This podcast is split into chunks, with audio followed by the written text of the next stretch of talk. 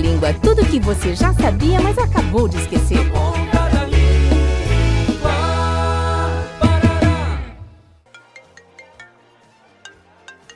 Tudo alles gut, meu amigo do Itajaí? Você vem para Shoptober uma vez? Ah, ah, nego, tá um pé d'água aqui nos Cordeiros, Rancho. Será que vou mesmo? Schnell, vem logo, tô chovendo, mas não dá nada. Você sabe de onde vem a palavra chopp? Essa palavra tem origem no termo alemão Schoppen, que significa o volume de uma caneca.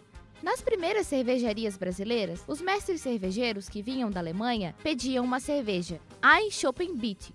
Assim, as pessoas passaram a chamar de chopp a cerveja que saía do barril. A partir de então, o termo tornou-se conhecido mais pelo conteúdo contido no copo do que pelo volume. Se você quiser pedir uma cerveja na Alemanha, é só dizer Bier von Fass.